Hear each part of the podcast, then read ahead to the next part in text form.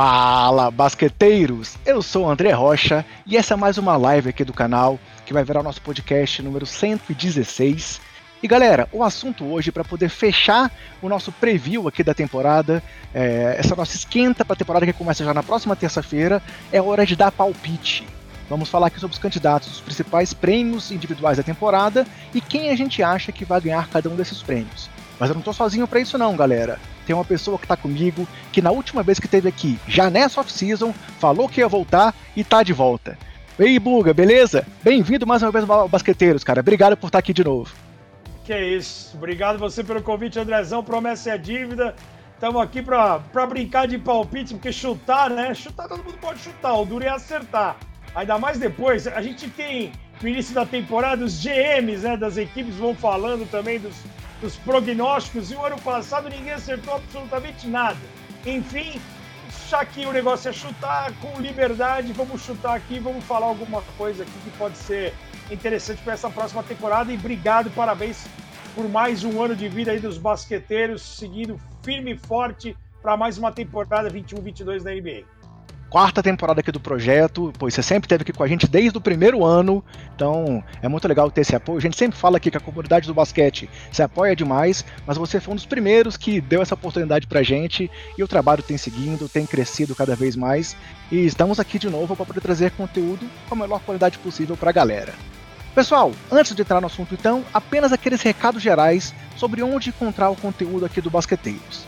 Estamos nas redes sociais, sempre com o nome Basqueteiros e o nome do usuário, arroba BasqueteirosNBA.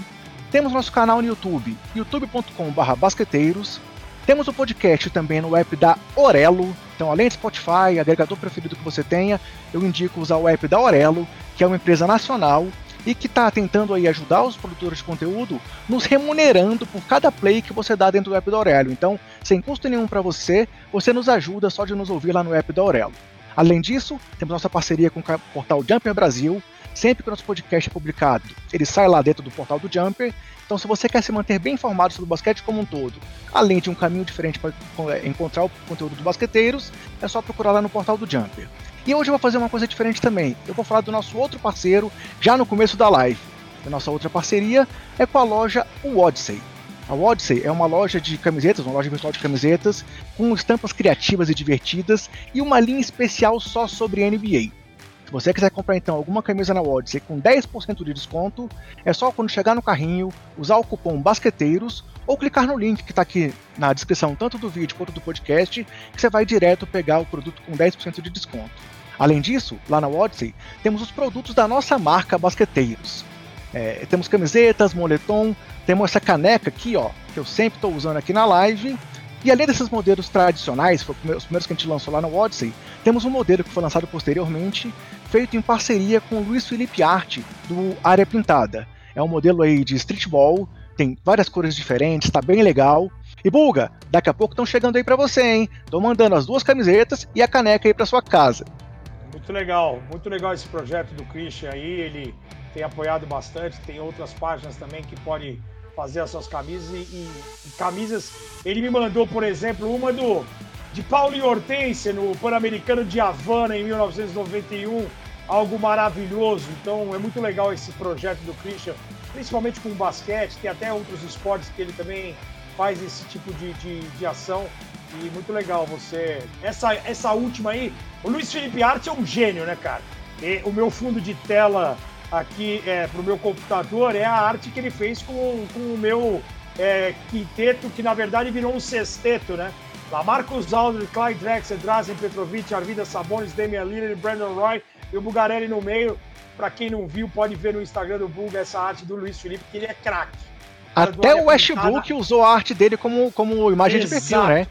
Exatamente. Então, quer dizer, esse cara, ele fez uma spoiler, spoiler não spoiler porque ele botou ontem.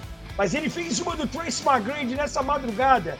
Colocando o McGrady com a camisa do Houston, com a camisa do Orlando, com a camisa da seleção americana, com a camisa que ele jogou o All-Star Game e o time presente em alguns All-Stars do Team Mac. Cara, a arte, a qualidade do trabalho do Luiz Felipe é sacanagem. Então é muito legal a gente tentar envolver todo mundo que fala do basquete numa coisa só e deixar um grande beijo pro pessoal do Jumper Brasil aí, Estabulito, Gustavo, companhia, Sabolito, meu xará, saudade de todo mundo aí, né? Tamo junto. Galera, então vamos lá, a gente vai falar sobre os prêmios individuais da temporada. Eu vou trazer uma lista sempre com quatro, digamos, favoritos e um jogador correndo por fora em cada uma das disputas. E aí, vou dizer meu palpite, o Buga vai dizer o dele, pode ser alguém fora da lista, inclusive, e a gente vai passando então pelos seis prêmios principais. Podemos começar então, Buga? Vamos nessa? Vambora, vambora.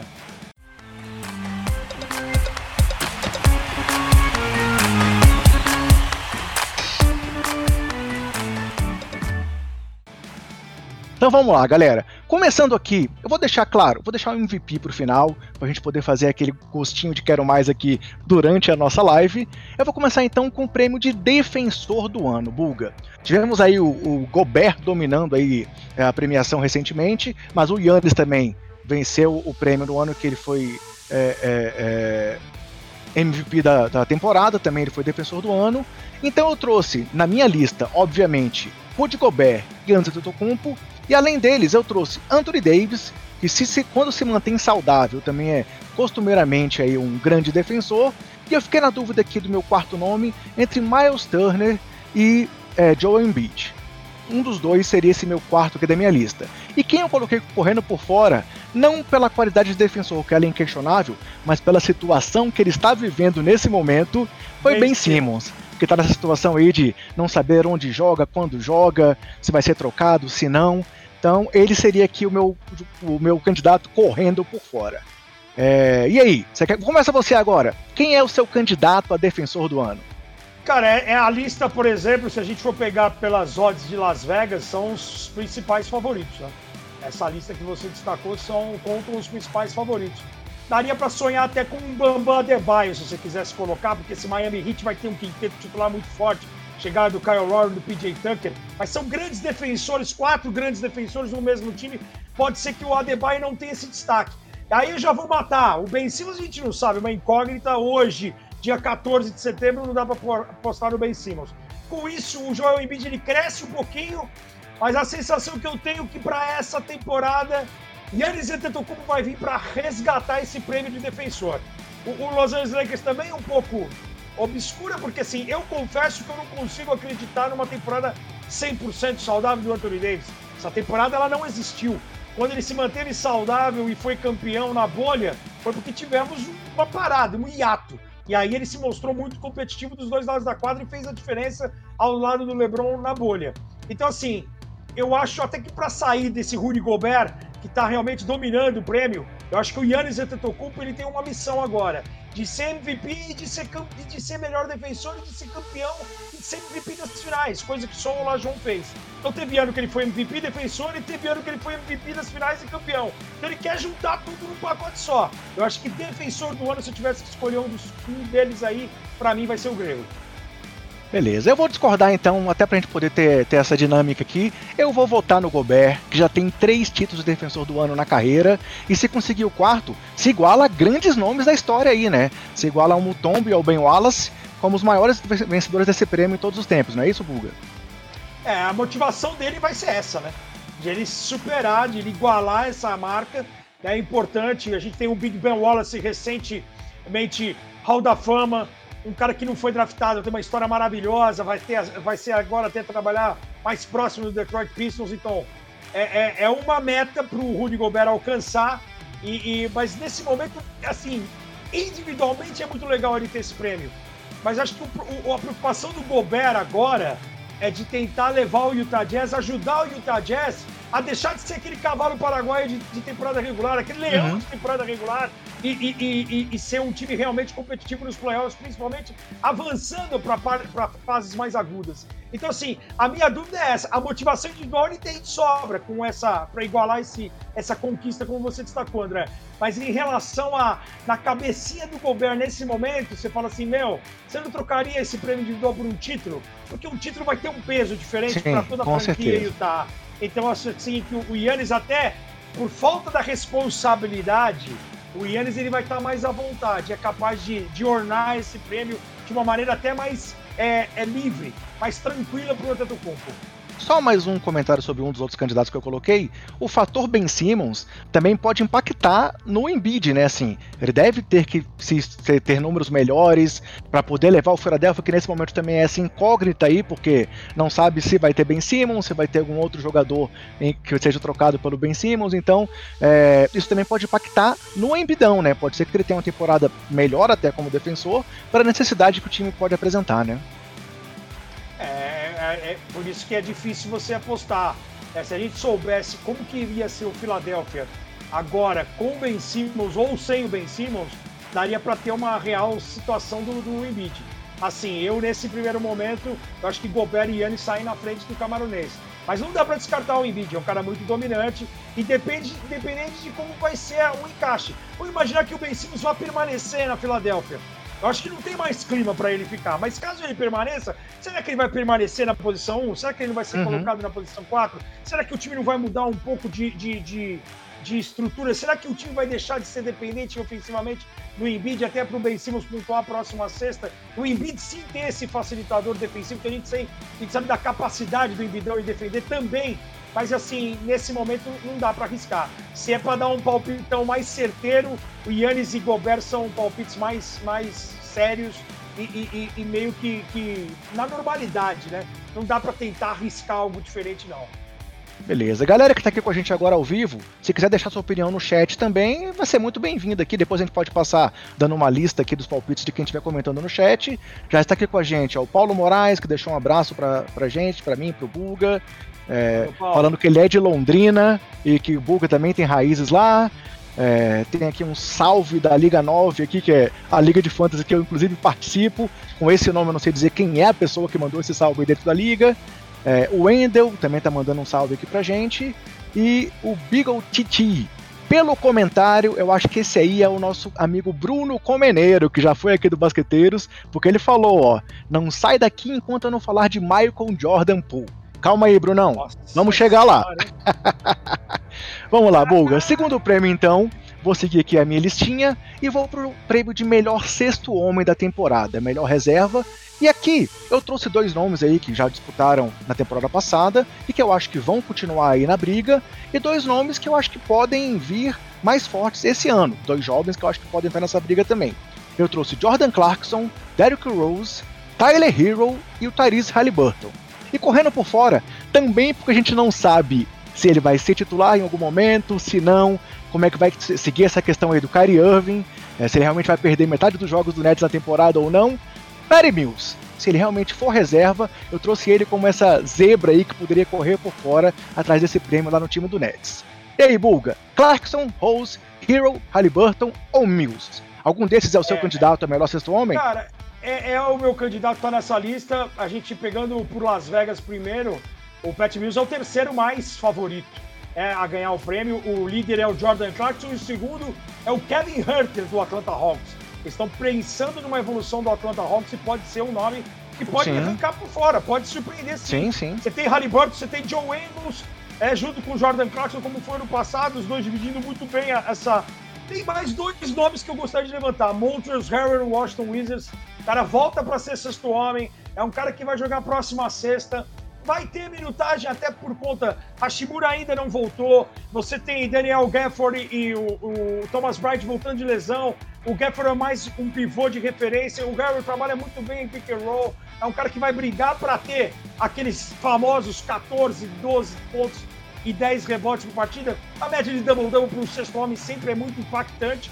E você tem o Terence Ross, assim, que é um dos outros candidatos de Las Vegas, que o pessoal fala, porque o Terence Ross ele tem essa, apesar do Orlando ter jogado o Ross em alguns momentos como titular nessa pré-temporada, ele é um sexto Ross, homem por natureza, né? Ele é um sexto homem por natureza, né? Então assim, é um cara que vai ter pontuação, que vai pegar sempre a segunda unidade dos outros times, então ele já tá, já joga mais à vontade. Então, a pontuação dele é óbvio que vai pesar também a campanha do Orlando. Cara, até para fugir também do, do Jordan Clarkson, e eu sou muito fã do resgate da carreira desse rapaz, eu vou de Derrick Rose. Eu acho assim, Kemba Walker titular absoluto, o Evan Fournier, mas eu tenho a sensação que o Derrick Rose vai vir com uma capacidade diferente. É, é, você, antes de ser reserva do Alfred Payton, ele chega no meio da temporada e o Tom Thibodeau não poderia colocá-lo como titular até para não perder o grupo e o, e o New York Knicks muito forte. Eu acho que o Derrick Rose é uma aposta legal e seria muito legal para um cara que foi MVP mais jovem da história e o cara ser é, é, sexto homem, numa carreira que todo mundo tinha já abandonado as, as esperanças em cima do Derrick Rose, eu acho que seria, na verdade, aqui é um palpite mais torcedor, Andrezão, do que qualquer outra coisa. O resgate da carreira do cara me leva a torcer pro Derrick Rose. Mas o favoritismo, não só de Las Vegas, eu acho que é do Jordan Clarkson, porque o Utah Jazz está melhor encaixado. O uhum. time é mais competente vai favorecer o estilo do Jordan Clarkson chegar e continuar arremessando, porque é um time que arremessa bastante. Então, assim, torço pelo Derrick Rose, eu acho que ele tá na briga. Se ele vai ganhar, é outra história. Legal. O Rose, assim, tem dois fatores também a favor dele, que é o Tom Thibodeau, né? A gente sabe que ele do Thibodeau gosta demais do jogo do Rose. E o que ele fez nos playoffs realmente foi impressionante, né? Assim, teve, teve jogo ali que ele segurou o Knicks vivo na série, porque sem ele o time não teria, não teria forçado. Ele foi o melhor jogador dos Knicks na série. Uhum. O Sim. Julius Randle ficou devendo e o Derrick Rose não sentiu essa responsabilidade. Ele foi muito bem.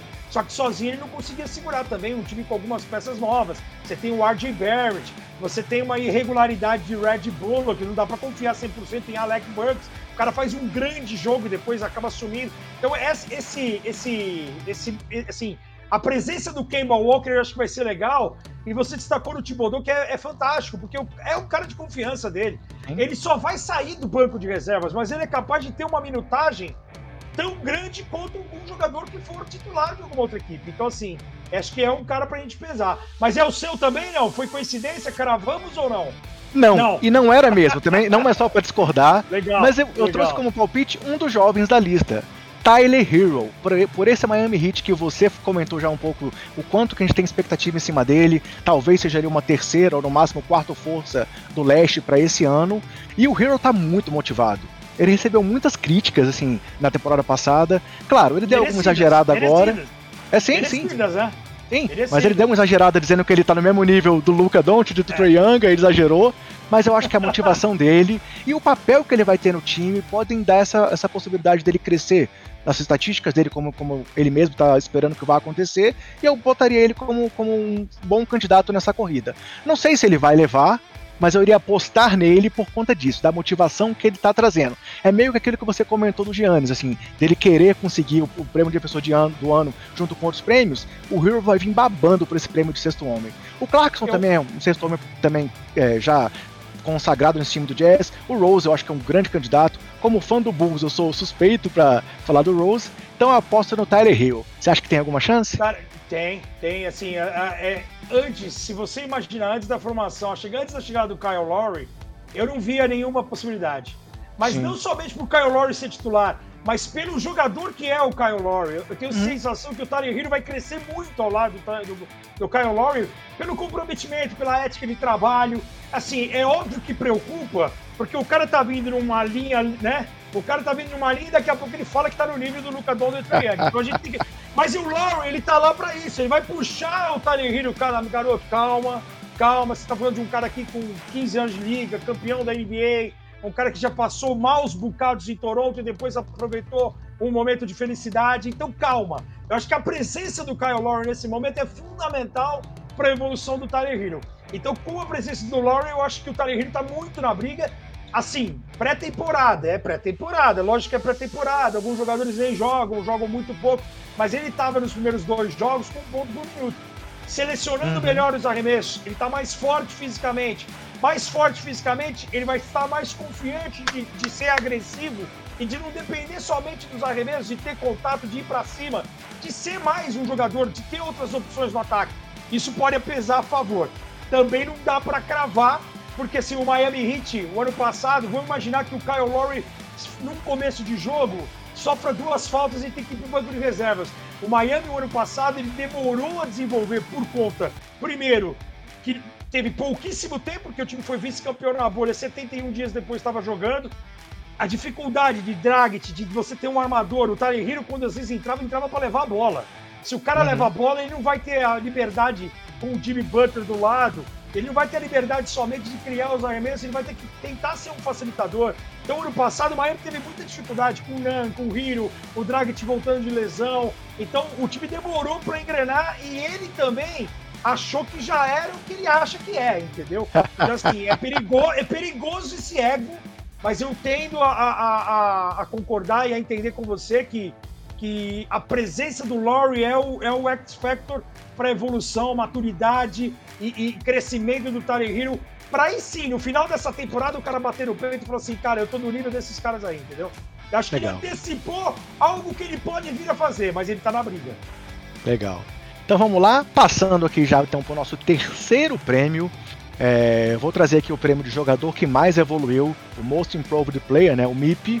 E aqui, e aí, respondendo aí ao nosso amigo Bruno Comeneiro, eu trouxe nessa lista Jordan Poole, Michael Porter Jr., Jaren Jackson Jr., Terrence Mann do Clippers e correndo por fora o Kevin Porter Jr.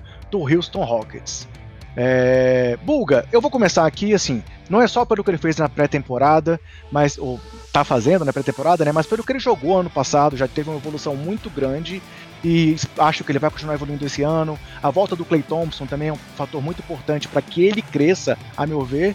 E aqui meu voto é pro Poole. Eu acho que o Poole é um cara que pode crescer muito nesse Warriors, que está reforçado, um elenco de apoio muito mais completo, muitos jogadores experientes. Foi assim, para mim foi um dos times que melhor se reforçou aí em termos de elenco, elenco é, secundário, a gente pode dizer assim, foi o, o Golden State Warriors, que era o que ele sentia falta temporada passada. Então aqui meu candidato é o Jordan Poole. O seu é algum desses ou é um outro que não tá na minha lista? Cara, o meu é algum desses. Eu acho que, que a lista foi, foi. Cara, eu sou muito fã do Jordan Poole. Quem acompanha as minhas transmissões, eu falo assim: ah, o Buga tá falando agora que o Jordan Poole tá arrebentando. Não. Se você for pegar desde a presença do Jordan Poole na NBA, chegando pelo Golden State Warriors, porque eu lembro de vários vídeos dele em Michigan, ele era um splash brother, ele era um cara que não uhum. tem, ele tem essa confiança para arremessar de tudo quanto é lugar. Assim, faltava ter a, a, o apoio, a confiança dos companheiros, do time, da comissão técnica em cima dele. E agora ele vai ter uma cobrança, se a responsabilidade ela vem agora. Primeira temporada ele quase não jogou ao lado do Curry, nem jogou ao lado do Thompson. O Curry jogou cinco partidas. Uhum. Depois, no ano passado, ainda um Golden State em que o Curry se sobressaiu demais, foi a melhor versão do Curry que eu vi na minha vida melhor até aquela de o MVP unânime. Sim. E o Jordan Poole já mostrou sinais de, de entendimento até por conta disso. É mais ou menos o que o Tyler Hill vai aproveitar do Kyle Lowry. É o cara convivendo dia a dia com o Curry, sabendo quanto que o Curry trabalha, o quanto que o Curry arremessa, sabendo quanto o Clay Thompson se dedica e tá se dedicando para voltar em alto nível. É, também tá, tá louco para voltar, né? Tá louco para voltar, então assim, é um cara que, que, que dá pra ainda mais pro quem é o Bruno que tá participando, dá é. para sonhar assim. Cara, eu, eu mandei uma mensagem pro NBA das Minas falando que o meu. A minha pergunta, pra mim, era do MIP.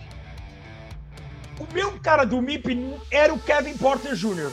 E ainda é o Kevin Porter Jr., porque eu não vou mudar uhum. o palpite de um, de um perfil pro outro. Mas eu acho que eu posso ter errado de Porter Jr. Porque o Michael Porter Jr. do Denver Nuggets, até pela ausência do Jamal Murray, é um cara que Sim. vai ter um pouco mais de responsabilidade da bola nas mãos, e a gente sabe que é um cara de evolução. É um cara grande, é um cara agressivo à cesta, é um cara que tem um repertório legal de ataque. Defensivamente ele pode se comprometer um pouco mais, ainda mais nesse momento que o Denver não está com uma das estrelas, o Jamal Murray não tem previsão de retorno. Então a sensação é que o Michael Porter Jr. ele pode correr muito por fora, mas o Kevin Porter Jr. a imagem deixada no ano passado.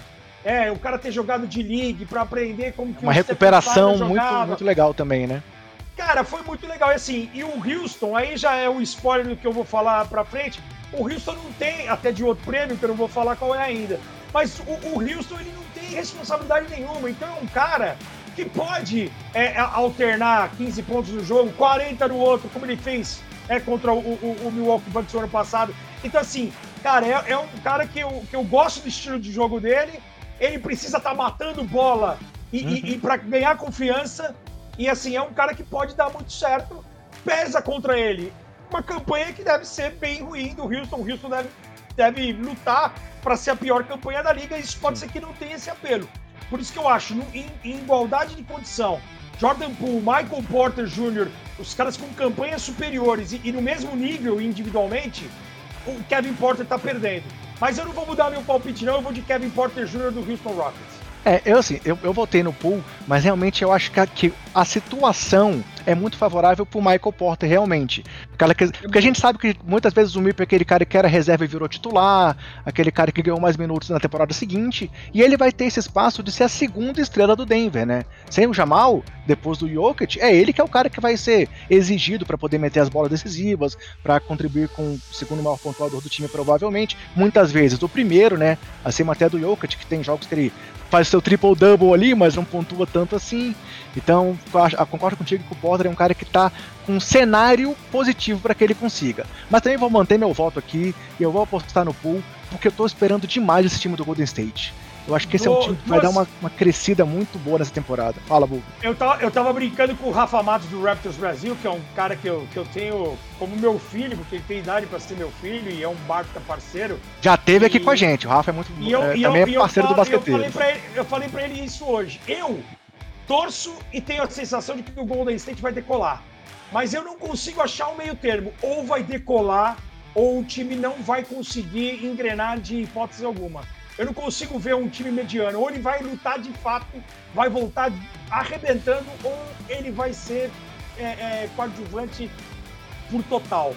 Duas menções honrosas, se você me permitir rapidamente. Claro. Jaren Jackson Jr., muita gente está apostando, porque ele é saudável, a gente sabe que ele vai poder uhum. ser uma segunda arma do Memphis Grizzlies. E um cara que eu tenho um carinho especial, um cara campeão olímpico, é um cara que a gente pode ficar de olho, porque teoricamente lá é terra arrasada e lá ele pode ter um protagonismo. Sim. Keldon, Keldon Johnson, Johnson do San Antonio Spurs. Eu acho que é um cara para a gente ficar de olho. É um cara que tem qualidade de ofensiva, defensiva, é cara de pau para bater para dentro, pode especializar cada vez mais na meia e na longa distância. É um cara que eu gosto, que, que não, pode, não precisa ser descartado. Ele está ali na casa de nono, décimo em Las Vegas, mas é um cara que pode subir dependendo do San Antonio Spurs. Dependendo se ele começar a fazer 18 por noite, ser um cara regular, olha que é um cara que pode crescer nas, nas casas de aposta. Sim, e o JJJ também tem a questão do Valanciunas não estar mais lá no time, né? Então, ofensivamente ele vai ser mais exigido, porque a gente sabe que o Steven Adams não é um, defen um, um, um atacante assim entre os melhores da liga, né? Então, é acho que, que, que, ele também tem esse fator que pode ajudá-lo. Mas vamos lá, chamar aqui mais alguns comentários, depois a gente vai passar para o nosso quarto prêmio. Vamos lá. Primeiro comentário. Opa, Murilão Belete aí dando um abraço para você, Bulga. Ele dizendo que é muito seu Valeu, fã. Murilão. Murilo Benetti, você é primo do jogador? Inclusive a, a nick dele lá no, no, no, Twitter, porque ele sempre responde essa pergunta. Ele não é primo do jogador. É, o colega da Liga, da Liga 9 aqui, ó, comentou aqui de novo, Nas Reed. Nas Reed. É um cara que também pode crescer. Acho que é muito legal.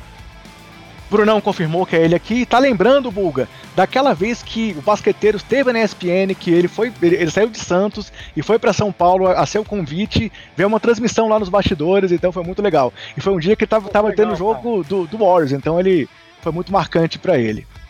Vamos lá, tem mais comentários aqui. O, Be o Murilo Beretti falando que o Puta realmente tá evoluindo demais. O Bruno dizendo que sabia que eu não ia decepcioná-lo, que era que eu esperava meu voto então no Jordan Poole. Vamos lá. Diz que no primeiro ano ele brigou para ser calouro com o pior aproveitamento da história, mas esse ano ele vem para mais de 20 pontos. Torcedor do Warriors, é aquele cara também que é, sempre tá querendo mais desse time, né? Deixa eu ver se tem mais algum. Não, vamos lá. Buga, seguindo em frente então, quarto prêmio para a gente discutir aqui hoje. Já, já trouxemos então defensor do ano, Buga voltou no Giannis, eu voltei no Gobert. Melhor sexto homem, Buga voltou no Jordan Clarkson, ou não, desculpa, não, no Derrick Rose, Rose, e eu voltei no Tyler Hero, e MIP, eu voltei no Jordan Poole, e o Buga voltou no Kevin Porter Jr. Ó, galera, aqui eu, a, a corneta tá liberada, tá?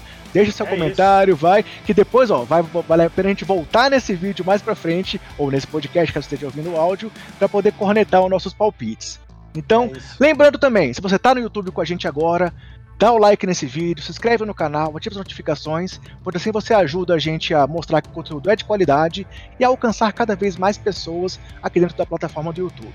Vamos lá, quarto prêmio da minha lista, Bulga. Vamos sair da quadra um pouco e eu trouxe o prêmio de técnico do ano. E aí eu trouxe os dois técnicos que já estavam na briga aí nas últimas temporadas, que são Quinn Snyder e o Monte Williams, é, pelas campanhas que a gente teve aí de Jazz e Suns e que devem ter ótimas campanhas de novo esse ano, trouxe dois técnicos que devem ter um crescimento das suas equipes na Conferência Leste nesse ano, que são é, Billy Donovan e o Eric Spolstra, E botei correndo por fora aqui, até porque a gente comentou de esperar que o, o City Warriors tenha essa evolução nessa temporada, coloquei o Steve Kerr como um azarão aqui da minha lista. E aí, Bulga? Snyder, Monte, Donovan, Spolstra, Kerr, algum desses é o seu palpite? É, e assim, eu gostaria muito que o Monte Williams tivesse ganho ano passado. Era meu eu, voto. Eu entendo, entendo o, a recuperação do New York Knicks. É, eu fui até convencido pelo Romulo de que o, o Thibodeau fez mais com menos. É, o time Sim. do Phoenix Suns já vinha de uma bolha maravilhosa e adquiriu o Chris Paul. E assim, é, individualmente a gente não tem comparação, um time com Mas... outro, um time quase foi campeão. Mas, Mas vinha assim, de uma bolha maravilhosa também pelo fator Monte Williams. Monte Williams, exato. E aí onde eu ia chegar. Eu acho que o Monte Williams era, era um pacote completo. Era, era a evolução desde a bolha, a manutenção, de, resga de trazer um cara de confiança que era o Chris Paul, que tinha trabalhado com ele. Então, assim, o, meu coração tende a, a colocar o Monte Williams agora para consertar um erro do passado. Mas também, até porque eu acho que o Utah Jazz vai ser a melhor campanha do, da Conferência Oeste nessa temporada, eu vou de Queen Snyder. Eu acho que é, é, é, muito legal a história do Snyder, de tudo que ele já fez. É, eu costumo falar individualmente, dentro de quadra, que os jogadores, se eu tivesse um filho que quisesse jogar basquete, que o meu filho ia jogar na Europa, ia aprender o basquetebol FIBA, ia jogar no universitário, ia aprender o basquetebol que é jogado nos Estados Unidos para aí se tornar profissional. E foi mais ou menos o que o Snyder fez, né? O cara foi né, jogador e, e, e, assistente universitário, o cara foi para a Europa, o cara voltou, o cara tem um time muito sólido. Acho que é um cara é, não é fácil você comandar. E o ano passado, três All-Stars. Você tem o defensor do ano, você tem o Donovan Mitchell que se entender um pouquinho mais do jogo coletivo. O Utah Jazz pode dar esse passo à frente, porque coletivamente é um time que funciona muito bem, me agrada bastante. E assim, eu, eu confesso que eu queria ver o Snyder é, melhor técnico do ano, mas entendo o Monte Williams por consertar um erro que poderia ter ganho já o ano passado. Eu entendo o Thibodeau. Assim, uhum. foi muito legal ver o New York Knicks, o resgate, uma defesa muito comprometida, mas aquela imagem de pós-temporada, me, né, tudo bem, que é o prêmio de temporada regular. Mas o Monte Williams eu acho que seria o, o, o vencedor, na minha opinião, no passado. Então, para consertar um erro, eu ia de Williams. Mas eu vou de Snyder, Andrezão. É, eu, eu, acho que o Snyder tá nessa briga faz tempo e ele realmente tem feito um trabalho de evolução desse time do Jazz, né?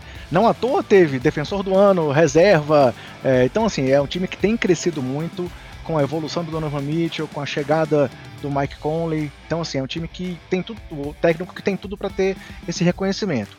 Mas, se meu voto ano passado era no Monte Williams, temporada passada, mas seguindo a linha do que aconteceu na última temporada, onde Tom Thibodeau é, levou esse prêmio, e aí, podem dizer que é clubismo, mas não é clubismo, realmente é análise, meu voto é no Billy Donovan. Porque eu acho que confiante, a, a, hein, meu? a grande tá mudança. Chicago Bulls? Vou confiante. Tô confiante exatamente pela transformação que está acontecendo lá. A gente já tá vendo o time voltar a ter é, credibilidade entre os jogadores, tanto que o DeRozan quis ir para lá, é, o, o Ball quis ir para lá. E assim, a gente, a gente tem que ver a, a, mudança que esse time passou temporada passada. Além de ter trocado ali pelo, pelo Vucevic no, no meio da temporada, teve questão. No final da temporada, o Zé Clavini teve fora pro protocolo de Covid, aí o time estava numa crescente, acabou tendo uma queda depois. Porque o Vucevic, em meia temporada, obviamente não ia se encaixar perfeitamente no que estava sendo feito lá em Chicago. O Chicago não tinha nenhum pivô no estilo do Vucevic. Então, assim, para esse ano, o time bem treinado, o time reforçado, é, não apenas por aqueles dois primeiros jogos da pré-temporada, onde eles, o time atropelou, mas eu acho que esse time, que tem apenas três jogadores que começaram a temporada passada em Chicago, que são Lavigne, Kobe White e o Patrick Williams, nenhum dos outros estava lá temporada passada, todo mundo chegou do meio da temporada para cá, eu confio na, no crescimento desse time. Acho que ele pode brigar ali por uma vaga direta, não dizendo que ele vai conseguir, mas pode brigar por uma vaga direta nos playoffs. Então minha aposta é no Billy Donovan. Eu acho que se o Chicago der esse up aí, que acredito que possa acontecer, ele se torna um candidato forte, assim como o Tom Thibodeau levou ano passado, temporada passada. O, o, é assim, é, a tua lógica faz sentido porque você está pensando, você está confiante em uma evolução. Sim. Se essa evolução acontecer, o Billy Donovan ele entra automaticamente como favorito. Eu tenho dúvidas dessa evolução. Por exemplo, eu já não acho que o Chicago Bulls, primeiro, na minha opinião, acho que são muitas peças novas, é um Sim. encaixe completamente novo, vai ter uma dificuldade. E segundo, o Billy Donovan, quando teve grandes times nas mãos, ele não foi bem. em Oklahoma. A melhor versão do Billy Donovan foi quando ninguém deu nada pelo Oklahoma, tinha o Chris Paul comandando um time jovem e o time foi muito bem, chegando a playoff, levando o Houston ao jogo 7. Então essa responsabilidade ele mesmo precisa, porque assim, é um cara consagrado, não estou falando que ele não é, que ele é um péssimo treinador, mas das oportunidades que ele teve treinando grandes nomes, ele não foi bem. Você fala assim, ah, Buga, mas não tem o mesmo peso de treinar um Westbrook, um Paul George, um Carmelo, coisa e tal. Não, não tem. Mas são caras importantes. O DeRozan All-Star. O, o Lonzo Ball é um cara que tem vitrine. Você tem um cara show que, porra, o cara, o cara vem para ser banco para ganhar 40 milhões de dólares. Você tem o Zach Lavine, que é All-Star. Você tem Nikola Vucevic, que é All-Star. Então, quer dizer, você tem muita, muita qualidade individual e transformar isso para dar muito certo Cara, eu, eu quero muito que o Chicago volte, porque pô, é, é impossível você ter uma liga forte sem Chicago, sem Nova York em pós-temporada, sem Filadélfia, sem as, os times de camisa, os times que, que eu aprendi a respeitar no final dos anos 80. Mas eu ainda não estou convencido que o Billy Donovan é capaz de fazer isso tudo. Você Sim. falou dos três caras que permaneceram: Patrick Williams lesionado, Kobe White lesionado, só tem o Lavine. Cara, uhum. é muita gente nova para entender um esquema para uma cidade que cobra, que respira esporte. E que a expectativa e... tá gigantesca, né? Tanto, não é só minha essa. Exatamente. Então, assim, é meio que o Golden State Warriors. Pode dar muito certo e o time lutar por uma vaga direta. Pode ser frustrante nesse primeiro ano e não é, e não é, é fracasso. Cara, a gente tem que entender que são 13, 12, 13 caras novas. É completamente o esquema tático. Não é porque os caras têm valor individual que vai sair chegando. Por exemplo, se você tem o Jay, muito respeito ao Devontae Green, mas o Devontae Green titular hoje na NBA no Chicago Bulls, uhum. cara, você não põe medo em ninguém. Se uhum. o Patrick Williams, até por, pela evolução que a gente achava que ele ia ter, que ele, a gente acha que ele vai ter, era um, era um, e um pelo, pelo encaixe com o Nikola Vucevic, seria muito mais legal para esse quinteto titular. Então, assim, eu, eu ainda tenho dúvidas mas eu entendo sua, o seu voto, porque você está contando com essa evolução, você está contando com o Chicago vencedor. E aí, automaticamente, o Billy Donovan vai subir nas, nas casas de aposta. O Billy Donovan hoje, para a gente ter uma ideia, ele é o terceiro mais favorito. Steve Nash é o favorito. Eric Spoelstra em segundo, Donovan em terceiro e o Snyder em quarto. O, o, o Donovan um pouquinho à frente do Snyder e o Steve Kerr, que você falou, já está em quinto. Porque eles também conseguem imaginar a, a é uma evolução né? natural do Golden State Warriors. Legal. É, mais comentários aqui, ó. O Murilo Belletti voltou no Monte Williams para técnico, também é um voto muito legal. E falou depois que só o cara show pode salvar, pode ajudar esse Bulls. E o Paulo Moraes falou que o Chicago Bulls é a nostalgia da era Jordan. É, realmente a gente tem esse momento lá. Comecei a acompanhar o Chicago Bulls em 92 nas finais contra o seu Portland, Buga. Primeiro ano que acompanhei foi aquele de 92 e é, seria muito bom ver esse time brigando é, é, de novo. Então, e essa época é assim, né? até para responder quem, quem participou. Cara, ou você era Chicago Lakers ou você era anti-Chicago anti-Lakers. Então você ia torcer muito pelos times que tentavam duelar na época. Então, o, o Cícero Melo da ESPN contou essa história já, de que uhum. ele é Detroit Pistons, porque o Luciano do Vale torcia descaradamente pro Los Angeles Lakers. Eu tenho outro amigo outro dia que mandou uma mensagem para mim também no Instagram, falando assim, cara, eu torço pro time tal, porque meu Luciano do Vale torcia descaradamente pro Los Angeles Lakers contra esse time. E aí o cara virou torcedor do outro time. Então é assim, funciona dessa maneira. E, e, e, o Chicago Bulls, muita gente torce a favor por conta do Michael Jordan e muita gente torce contra as equipes que batiam ali na, perna, na porta. Vou citar outro exemplo. Giancarlo Giampietro, que tinha o, o, blog 21 no UOL, uhum. especialista de basquete no mundo todo, não somente de NBA, ele é Phoenix Suns também, porque o Phoenix bateu na trave e foi vice O Nepopop também. Também foi por isso. Também. Ele era contra Jordan e acabou virando torcedor do Phoenix Suns. É isso. Então acontece muito disso. Então faz parte. Vamos nessa. Beleza. Chegando aqui na quase na cereja do bolo, que é o prêmio de MVP, passamos pelo prêmio de calouro do ano. E aqui, Bug, eu trouxe, obviamente, os três primeiros escolhidos no draft: é, Cade Cunningham, Jalen Green e o Evan Mobley.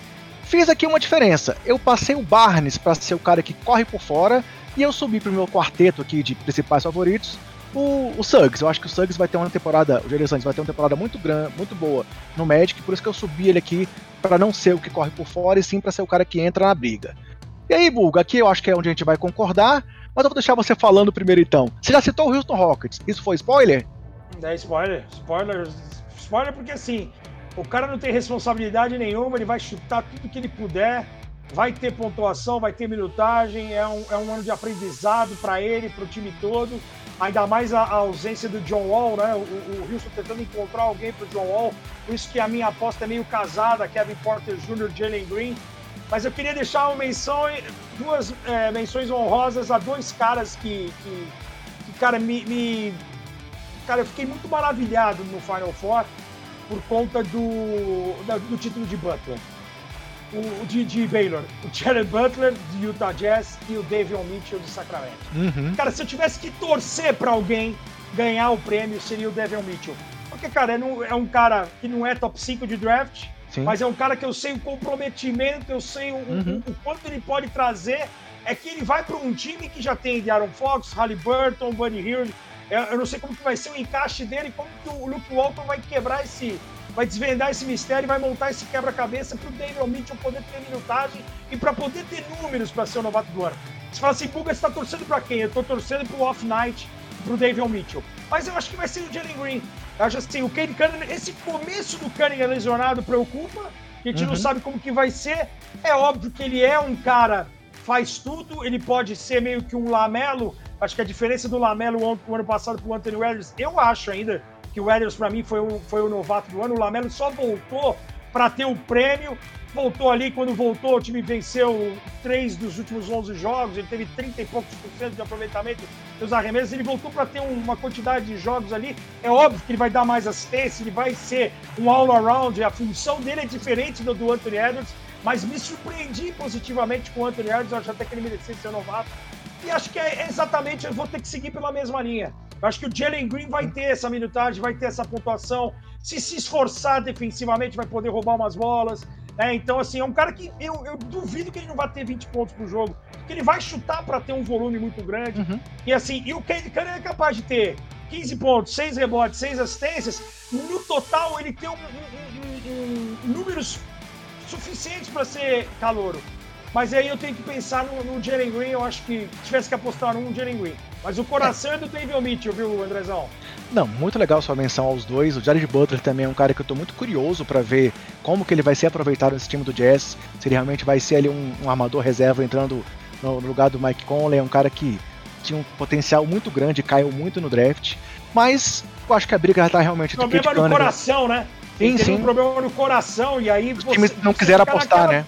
Uhum. Cara, mas os últimos dois jogos dele foram espetaculares. Uhum. Ele jogou demais ontem contra o Milwaukee, seleciona bem os arremessos, tomada de decisão. Assim, é um cara que tem contra ele a concorrência da posição. Você tem o Jordan Clarkson, favorito a sexto homem, uhum. companheiro dele vindo do banco. Você tem Conley, Bogdanovich e, e, e Donovan Mitchell titular. Você tem o experiência do Ingles.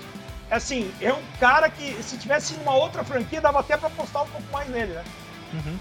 Mas assim, acho que é entre Kate Cunningham e Jalen Green que vai ficar a briga realmente. E aí volto contigo, acho que pelo espaço que ele vai ter no time do Rockets, que é um time aí, ao mesmo tempo que não tá brigando por nada, os jogadores querem mostrar alguma coisa, né? Querem mostrar o potencial, querem mostrar que eles têm, têm qualidade, e acho que o, o Jalen Green vai estar tá em vantagem por conta disso aí também.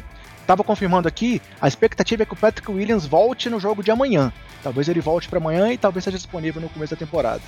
É Só mais alguns comentários aqui, Buga, ó. Pode, pode é, falar. O Belletti, Murilo Belletti, falou que ele era também anti-Bulls, ele foi jazz em 97 e disse que a briga pro calor do ano é uma briga aberta. E realmente acho que é, não dá pra, não dá pra cravar que é o Jalen Green, não dá pra cravar que é o Kate Cunningham. E aí, o Anderson Arraes voltou aqui. Anderson tá sempre aqui com a gente também, torcedor do Chicago. Ele perguntou se o Chicago ficar abaixo da sexta posição, se seria um fracasso. Você já falou, né, Buga? Você falou que é um time que pode não. dar tanto muito certo quanto muito errado, mas ainda não, que dê errado, que... é um projeto iniciando, né? Exato, não pode ter essa sensação de que, cara, é, é, Chicago ficou tanto tempo nas mãos de pessoas erradas, né? É, é, que, que agora é um passo de cada vez. É, não uhum. pode querer dar um passo maior que a perna. Eu acho que primeiro a saída, a chegada do Carlos Chovas, mudança do, do, do, da diretoria, mudança de treinador, é, mudança de cultura, aí você consegue trazer um DeMar DeRozan, você consegue apostar no Lonzo Ball, Você traz aí um Alex Caruso, você tem peças e o Vucevic no ano passado foi uma grande adição, concordo Sim. com você. Não teve tempo pro cara se desenvolver, mas já, o time já começou a ser cobrado. Pô, sem o Vucevic tava ganhando, tava, como o Vucevic tá perdendo mais do que tava ganhando, né, uhum. do que anteriormente. Cara, é, é, esse ajuste não é de uma hora para outra. Então, assim, eu não vejo como fracasso, mas eu também não estou confiante em ter uma sexta vaga direta. Eu acho que o Chicago briga para ser um. Vamos fazer uma conta rápida aqui. É, o Brooklyn Nets é melhor que Chicago, o Milwaukee Bucks é melhor que Chicago, o Atlanta Hawks é melhor que Chicago, o Boston Celtics é melhor que Chicago, o Miami é melhor que Chicago. São cinco times. O, o Indiana Pacers saudável é pau a pau. Né? O New York Knicks, qual é a evolução do New York Knicks nós vamos ver com, com o Cable Walker? É, então, assim, são sete times ali que a gente tá falando a grosso modo, isso porque o Charlotte ano passado bateu play-in, o Washington uhum. bateu play-in. Então, assim, não dá pra. Assim, não, é, não tô falando que oh, vai ser fracasso se não pegar vaga Sim. direta. Não. Mas eu também não tô confiando. Eu só, eu só acho que vai ser fracasso se não chegar nem no play-in.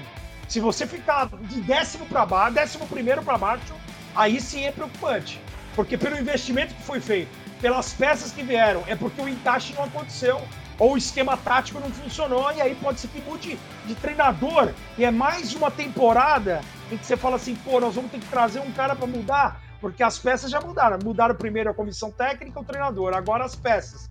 Cara, então assim, não, não dá para se desesperar. Mas também não dá para achar que o time vai bater é, é, finalista ou mando de quadra. Calma. Galera, então, Vambora. último prêmio que a gente está aqui é, discutindo, entre os prêmios individuais da temporada, a cereja do bolo dessa edição aqui do nossa live, do nosso podcast, prêmio de MVP da temporada. E aí a lista que eu trouxe traz primeiro Luca Doncic, que se ele acertar e for MVP esse ano, aquele videozinho lá que ele soltou no ano de calouro, ele dizia que ele ia ser MVP na sua quarta temporada, então ele vai acertar mais uma daquela lista. Eu só não sei se ele saiu com a Jennifer Aniston, né, Buga? Mas o resto ele tá dando certo lá naquela listinha né? dele. Tá gabaritando, é. Sim. E, além do Don't, Kevin Durant. Kevin Durant, pra mim, estaria na lista, mesmo com o Kyrie Irving disponível pro Brooklyn Nets, com o Kyrie fora do, desse momento, ou fora de metade dos jogos, Durant ainda mais favorito para entrar nessa briga.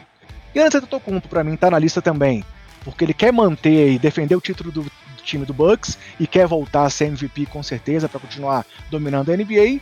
E eu trouxe como quarto favorito Joe Embiid, também pela questão aí do, do Ben Simmons ou de algum jogador que vai chegar em Filadélfia. E aí eu acho que o Embidão vai ter um crescimento esse ano e coloca ele então nessa briga aí entre os quatro candidatos. E correndo por fora, eu não poderia deixar de citar, até por gostar demais dele, o atual MVP Nikola Jokic. Claro que tem outros nomes, talvez um James Harden, se ele realmente brilhar muito lá no Nerds, um Curry novamente jogando muito bem, mas para mim, Ricardo, a lista é Doncic, Duran, Yannis, Embiid e correndo por fora, Nicole Jokic. E aí, quem é o seu favorito dessa lista? Ou, não sendo dessa lista, quem deve ser o MVP da temporada, na sua opinião? Não, tá na lista e eu já vou cortar essa lista para três. Para mim tá entre Doncic, Duran e Yannis. O Yannis Sim. pela falta de responsabilidade é o Milwaukee Bucks, ele tira o peso das costas. E eles é um jogador a um ponto por minuto. Então vai depender de quanto que o Mike Budenholzer vai apostar no Yannis nessa temporada para a manutenção de, de lutar pelo título. Acho que o, o Milwaukee está muito solto, muito à vontade, e, e, eu não duvido do Yannis fazer essa combinada como já fez de MVP e defensor. Ele é minha aposta para defensor, e ele é um dos favoritos para mim de MVP. O Doncic tem essa história, essa brincadeira, tendência de ele, de ele ser o que, o que pesa não contra ele, mas vai ser algo diferente. É uma mudança de treinador. O Jason Kidd tentando tirar um pouco a bola das mãos dele. Ele é o cara que quase nove minutos, é, é, nove segundos por jogo, a bola fica nas mãos dele. É um cara que centraliza demais o jogo. Isso pode comprometer um pouco as estatísticas, mas a gente sabe que ele é a cara do Dallas Mavericks ele é um dos caras mais completos da liga, ele tá na briga.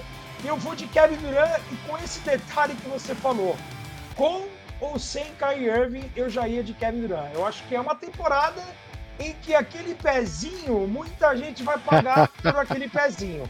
O cara vai querer vir com tudo, é um dos caras é, é ofensivamente mais completos de todos os tempos que eu vi jogar. E assim, é o cara que, ainda mais agora, capaz de bater no peito e falar assim: ah, tá sem o Kyrie Irving, tá aqui no pai. Ele e o James Harden vão jogar demais e, e, o, e o, Kevin Durant ele é, ele é sobrenatural. a sensação que eu tenho se tivesse escolher um só, para mim, o Kevin Durant MVP da liga. Já Uma foi vez o eu meu me- palpite o ano passado. Sim. Só que o ano passado eu não contava com as lesões. Eu contava com ele voltando. E, e ele voltou de um nível que a gente não imaginava. Ele voltou ainda melhor do que a gente imaginava. Só que as lesões atrapalharam demais. Uhum. Então, nesse momento, eu vejo o Kevin Durant. Sem o Kyrie Irving, então, eu acho que a tendência de ele, de ele se igualar ao Doncic nas apostas dos Estados Unidos, de ele se, de se igualar, porque o Doncic de hoje é o principal favorito nas bolsas de aposta. Mais uma vez, vamos concordar então, Buga. Eu acharia muito legal o Don't te ganhar. Só até por essa questão da previsão aí, ia ser, ia ser uma brincadeira muito legal. Essa semana eu até tava resgatando esse vídeo pra poder postar, porque eu falei, cara, é o quarto ano. Eu acho que no quarto ano que ele disse que ia ser MVP. Mas eu acho que o Duran deve levar também. É o que eu falei, pra mim ele era o candidato com Kyrie Irving, agora sem Kyrie Irving, ainda mais candidato. É, também acho que ele vai voar. Ele voltou de uma forma impressionante temporada passada. Voltar de uma lesão séria como ele teve, no nível que ele estava, foi uma coisa que já foi surpreendente. E realmente, se a gente for pensar, se não fosse aquele pezinho ali, o time tinha ido para cima. Então, é, é, é, tinha chegado a, a poder chegar à final da NBA. Então, acho que esse ano o Duran vem com tudo e para mim ele também é meu candidato. É o que eu falei, citei o o Jokic aqui só por consideração e por gostar muito do Joker. Citei o Embiid porque eu acho que ele vai crescer, mas também acho que tá entre Yannis, é, Duran e Doncic, meu voto vai em Kevin Duran. Ó, só para citar aqui mais um comentário do chat, o Murilo Benetti também disse que o Kevin Durant era o candidato dele. Galera, Boa. então a gente fecha assim os nossos palpites aqui dos prêmios individu- individuais. Eu vou repetir aqui o gabarito meu do Buga. É, vocês anotem aí, cobrem a gente lá quando tivermos os prêmios realmente. Lembrando que estamos na pré-temporada, né? então que realmente é um palpitão.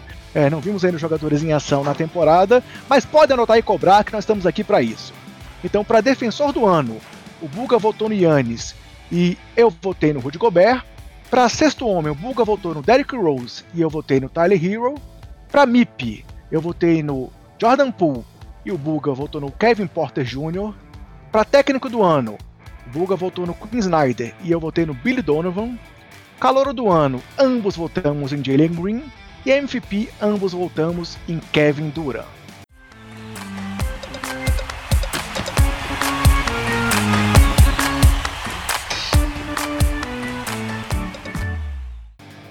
Então, galera, fechamos essa parte aqui do, do nossa, é, nossa edição e vamos aqui para a reta final. Eu vou trazer dois assuntos que bombaram aí é, nos últimos dias e que vale a pena a gente comentar antes da gente se despedir de vocês. O primeiro foi o clipe da NBA aí pelos 75 anos lá da, da, da rua NBA, onde vimos grandes astros do passado e do presente é, naquele, naquelas cenas muito legais. Aquela cena já icônica ali do Booker com o Kobe Bryant, a cena do Gary Payton parando o ônibus foi muito legal, foi uma das melhores para mim também. É, e a referência dizendo que ele era o grande defensor, parava todo mundo e quis parar o ônibus. Fora, tivemos lá o, o Ginóbili fazendo um churrascão, tivemos Bird, Magic e tantos outros nomes aí. O Dr. J falando que precisava de um, de um médico. Mas assim, para mim foi um dos melhores vídeos que eu já vi da NBA e eu quero ver sua opinião sobre ele também, Bulga. Cara, é emocionante. Eu confesso que a primeira vez que eu vi. é, A gente tem que parar de criticar, de achar que. É óbvio que todo mundo gostaria que a- todos os caras estivessem lá. Que o Shaq estivesse lá, que o Curry estivesse lá, que o Yannis, que o Michael Jordan. Mas é, é, é muito legal, é muito- foi muito criativo, cara. O, o, o, o mural que tem quando o, o Zion quebra a cesta mural somente com jogadores estrangeiros. Você tem Drazen. Petrovic passando por Yao Ming. Então, quer dizer, é muito legal. A, Arrepiei a- aqui a- agora, você lembrando dessa cena aí também. Cara, porque assim, é, é, é você valorizar que o basquete é um esporte mundialmente praticado, a globalização que a NBA trouxe, né? O, o- o- o Gary Payton parando um ônibus dirigido pelo Michael B. Jordan, porque ele foi um dos melhores defensores do Jordan. E tem o Jordan Rides a Bus, quando o Jordan Sim. comprou o ônibus para comandar o seu time de beisebol, quando ele larga o basquete, quer dizer. então E tem a cena do Space Jam 2 agora também, né, Bulga? Onde a expectativa lá do Exato. Jordan e chega o Michael exato, B. Jordan. Exato. Cara, então assim, cara, é, é- é muito sutil, é muito legal. E, e quando você não tem alguns jogadores, mas você tem as imagens, né? Dos do, jogadores. Você tem o Jordan numa televisão, você tem o Yannis comemorando, você tem o Curry comemorando. E é óbvio que a gente vai sentir a falta de um ou do outro. Eu, eu acho que eu não gostaria do Iverson. Mas a gente tem que parar de reclamar e, e, e enaltecer. De você ver que o Bill Russell está presente, que o Karim Abdul-Jabbar está presente, eu mal assistindo a história, que tem Magic Johnson e Larry Bird que são responsáveis por essa rivalidade e transformar a NBA no que ela foi hoje. Eles resgataram a NBA de um buraco e depois com a presença do Michael Jordan, a NBA ela explode definitivamente. Cara, é um negócio que você vai assistindo e cada vez que você assiste você vê algo diferente, você se apaixona, você vê um detalhe. Você tem o Anthony Davis dando crossover no, no mascote do Pelicans, e ele deixa o Pelicans né, para ir para os Lakers. Tem alguns detalhes você vai piscando assim, que você fala assim, cara, é muita sacanagem, é muita. Fora o que deve ter sido cortado, né? Uhum. Em making off, que deve ter sido. E aí você tem os números nas, na, no, no, no, ônibus que você pode frisar a imagem e olhar, pô, esse 15 aqui, será que é do Vince Carter? Será que é do Latel Sprewell? Pô, e esse 3 aqui, pô, tá parecendo a camisa tal. Pô, e esse 22, será que é do Elgin Baylor? Será que é de não sei quem, não sei quem mais? Então, quer dizer, é essa riqueza, cara, e, e, e é emocionante. Eu só torço para que tenham mais alguns outros filmes no decorrer dessa temporada histórica. E semana que vem, cara, vai ser algo pra gente enaltecer e não criticar. Porque vai faltar alguém nessa lista de 75 sim, maiores jogadores. A, a, lista, a unanimidade, ela é burra. Ela não vai. Você não vai conseguir é, convencer e alegrar todo mundo. Vai Qualquer lista sempre é polêmica, né? Exatamente. Cara, mas vamos parar de criticar, vamos enaltecer os 75 que foram escolhidos. 25 na terça-feira, na transmissão da TNT nos Estados Unidos, pré-jogo. 25 na quarta, 25 na quinta. Vai ser muito legal a gente curtir. Eu, eu lembro muito bem, é, é, André, porque quando eu faço, eu fiz 50 anos no ano que faz 75 a Liga. Quando eu fiz 25, teve os 50 anos de NBA e foi muito legal o All-Star de Cleveland, onde conseguiram reunir todos os presentes possíveis, né? Porque alguns já falecidos. Então, uhum. quer dizer, que, que aconteça isso também. E a gente viu antes de começar as finais da WNBA também homenagem às 25 melhores jogadoras. Então, quer dizer, meu, é, é, é algo que é uma temporada para a gente guardar. Quem puder é, é, lembrar com carinho, é uma temporada que nós vamos falar por pelo menos 25 anos, eu tenho certeza absoluta. É, eu ganhei até um livro é, do Fanáticos por Jersey, do Carlão, que jogou basquetebol é, é, profissionalmente no interior de São Paulo, que é um 75, NBA 75. E aí é um, é um, é um livro que, que você vai pegando as fotos da história do basquetebol. Eu tenho certeza que a NBA vai lançar ainda um livro oficial é, no final da temporada com os 75 maiores jogadores da história. E é um livro para a gente guardar para sempre, é, para a gente resgatar a memória do, do esporte que a gente tanto ama. Legal, Guga. Assim, é, você falando agora aí do, do, do quando reuniu os, os 50 melhores, e eu parei aqui para pensar uma coisa que acho que eu nunca tinha pensado. É, ah, já tem 25 anos tal. Ano que vem eu faço 30 anos acompanhando a NBA, cara. Realmente é, é a gente nem percebe, porque a gente traz isso tanto no nosso dia a dia que a gente não percebe assim, o tempo que a gente já está acompanhando, né? Assim, não só nossos quatro anos aqui no Basqueteiros, mas como torcedor, como fã, já são, são 30 anos acompanhando a NBA, é uma coisa bem legal. Pulga, um outro assunto que eu queria trazer pra gente fechar aqui rapidinho. Estamos aqui nesse momento tendo as finais da WNBA, onde tivemos o jogo 2 da série, e foi pra prorrogação e Diana Taurasi meteu 8 pontos na prorrogação, foi decisiva com duas bolas de três incríveis. E com isso, o Phoenix Suns empatou aí. O Phoenix Suns não, desculpa. O Phoenix Mercury empatou a série contra o Chicago Sky. Pulga, Diana Taurasi, não é à toa que ela inclusive estava lá no Space Jam 2, né? É uma das maiores jogadoras da história. E ontem ela ganhou esse jogo pro time de Phoenix, né? É, a jogada de quatro pontos para começar a prorrogação, ela foi, ela foi decisiva, assim, ela, ela foi muito impactante. Ela não fez um grande jogo. Sim. A Taraz está com, com muitas lesões na, nos últimos anos na sua carreira. Foi eleita a maior jogadora da história da WNBA. Cara, é uma, uma menina que a gente tem que tirar o chapéu. Joga demais, realmente. A leitura que ela tem do jogo, a liderança que ela tem. É uma toa chamada de Michael Jordan de saias. Mas, assim, eu, eu, eu acho que é uma série completamente aberta gosto do estilo de jogo do, do Chicago. O Chicago é meio. É, é, é, no, no, quesito papel, assim, pode ter jogadoras é, não tão famosas como Taurasi, ah, Britney Griner. Para quem não acompanha a WNBA de fato, os caras acham que o, o Felix Mercury é muito favorito. Ah, a Brittany Griner ela enterra, a Skyler Diggins Smith é fantástica, a Diana Taurasi é a maior da história. E a Sandy Brondello, para quem nunca viu jogar, a australiana jogou demais. Foi sempre uma, uma pedra no sapato da seleção brasileira, vestindo a camisa da seleção australiana. Uma jogadora hoje técnica pra lá de experiente. E tem o time nas mãos. Então é um time muito forte, muito competitivo, é um time campeão, um time que sabe jogar esse tipo de, de fase Porém, Chicago tem muito coração, tem muita inteligência nas, nas jogadas de ataque. O que está jogando a Courtney Vandersloot é sacanagem, que joga a menina, a confiança que ela tem. Você tem a Candace Parker voltando para Chicago, a terra dela para ser campeão, ela que já foi campeã no Sparks, ou seja, cara, é um timaço, né? Então, assim, tem que ser respeitado. A série vem para Chicago. É uma série que a tendência que eu tenho, é, e, e a torcida também, porque quanto mais jogo melhor para nós que amamos o esporte, é de uma série ir para cinco jogos. Mas eu não me surpreenderia se, se, se tivéssemos, por exemplo, o Felix, o Felix Mercury joga muito bem fora de casa. Eu acho que tira um pouco a responsabilidade. E Chicago, por, por tentar ser campeão assim, é, é, trazer um título. A Candice Parker, ela, ano, quando acabou o jogo ontem, ela, ela bateu no peito e falou assim: a culpa foi minha, porque quando tava três pontos a diferença, ela erra uma bandeja no Sim. final do jogo que poderia trazer a diferença para um. E ela uhum. assume a responsabilidade. Então, assim, essa responsabilidade ela vai tirar de letra, porque ela é uma monstruosa jogadora. Porém, essa responsabilidade, o peso agora é de Chicago. Então, assim, é uma série que eu torço para cinco jogos. Torço para o Fênix. Se falasse assim que a Taurasi vai aposentar, eu acho que aposentar com um título é uma cereja do bolo, como a gente gosta de falar. Mas a, essa, essa resiliência, esse, essa temporada de Chicago, com a Parker perdendo alguns jogos lesionada, eu acho que, que se, cairia. Vai estar em boas mãos qualquer um que seja o campeão, viu, André? Também concordo, acho que está tudo aberto, tudo pode acontecer. E só mais um comentário sobre a transmi nossa transmissão aqui no Brasil. Muito legal ver a Janete comentando, Muito. né? Assim, jogadora histórica, brilhou na WNBA, brilhou para nossa seleção e fazendo bons comentários. Assim, eu gostei bastante Muito. dela como comentarista. Então, só para trazer mais esse parêntese aqui. Muito, agrega, agrega demais. Janete fala bem.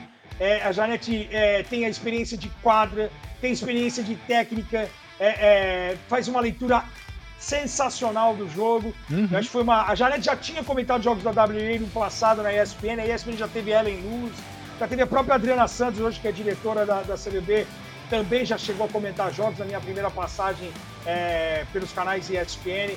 A WNBA ela, ela, ela cresce, poderia crescer ainda mais é, internacionalmente falando. Eu acho que, que a temporada podia ser um pouco mais longa. Elas poderiam, é, de fato, serem melhor remuneradas para não terem que jogar metade da temporada na Europa. Eu uhum. acho. É, é, óbvio que não, que não dá para sonhar em que elas ganhem o mesmo salário nesse momento que os, que os homens, mas que, que teria que ter um aumento considerável, isso sem dúvida nenhuma. Eu acho que enriqueceria ainda mais a liga. E é muito legal a gente ter a Janete, que bateu na trave, vamos falar a verdade, de estar entre as 25 melhores jogadoras de todos os tempos. Porque título ela teve, desempenho individual ela foi incrível. E, e, assim, é que a concorrência realmente é muito grande e a, a, a, a Janete acabou por, imagino eu, se tivesse feito as 50 melhores jogadoras, a Janete seguramente. Ah, com certeza. É, quando tivesse 50 anos de WNBA, seguramente ela estaria nessa lista aí, porque ela foi um, um expoente. Depois de Paulo e Hortência, a uhum. gente tem sempre que revivenciar a Janete. Perfeito. Galera, então só mais uma vez lembrando para você que está com a gente no YouTube, não esquece de deixar o like no vídeo, se inscreve no canal, estamos aqui com um crescimento legal de inscritos e ativa o sininho para receber sempre a notificação quando tiver um conteúdo novo aqui do Basqueteiros. Além disso, estamos no podcast, no Spotify, no seu irrigador favorito e nas redes sociais com o nome Basqueteiros e o nome do usuário BasqueteirosNBA. Nos procura lá, segue a gente que é muito legal. E, para lembrar, ó, camisetas da Odyssey, tem a nossa linha lá dentro, como por exemplo com essa caneca muito legal aqui do Basqueteiros. Bulga, cumprindo aqui o nosso planejamento de horário, passamos só um pouquinho, mas teve a queda da transmissão, então acho que me dá uma desculpa, né? Quero te agradecer mais uma vez, cara, brigadão. Pô, sempre, sempre não canso de dizer aqui, além de ser uma referência, você é um cara que sempre abriu as portas aqui para o nosso projeto. Não é à toa que eu brinco que você é o nosso padrinho aqui do Basqueteiros. Primeira participação especial foi com você. E, pô, é bom demais conversar contigo, trocar essa ideia e ter esse espaço para conversar com uma pessoa que a gente acaba admirando e, e tem essa abertura de poder ter esse bate-papo também. Brigadão, Bulga. Peço a palavra para você despedir da galera. Que é isso, André. Eu que agradeço o carinho, mais uma vez o convite. Muito legal fazer parte aqui do crescimento do Basqueteiros, pô, de, de, ter esse contato com você. A gente já se conheceu pessoalmente aqui em São Paulo. Faz tempo que a gente não se vê, a pandemia é verdade. muito, né? Esse contato, esse tete a tete que é muito legal, de, de reunir a comunidade do basquete. Beijo grande para você, sucesso, tamo junto. Ótima temporada para todos os fãs dos basqueteiros. Continuem ligados. NBA na ESPN, NBA Brasil no YouTube. Você tem transmissões em português no League Pass. Cobertura cada vez mais legal e ótima temporada para todos torçam com moderação, sofram menos, é, aproveitem mais, vejam sempre o lado bom das coisas. E é isso aí, vamos para cima. 21, 22 está aí, ninguém usou, tudo nosso e boa sorte. Vida longa aos basqueteiros. Beijo grande, parceiro. Tamo junto. Valeu, Buga. Galera, então era isso que a gente tinha aqui para hoje. Também me despeço com vocês, sempre tentando trazer aqui um conteúdo com todo carinho de basqueteiros para basqueteiros. Então, espero que vocês tenham curtido mais esse papo, espero que vocês possam cornetar os nossos palpites e também ver que a gente pode ter acertado muita coisa lá no final. Então me despeço de vocês,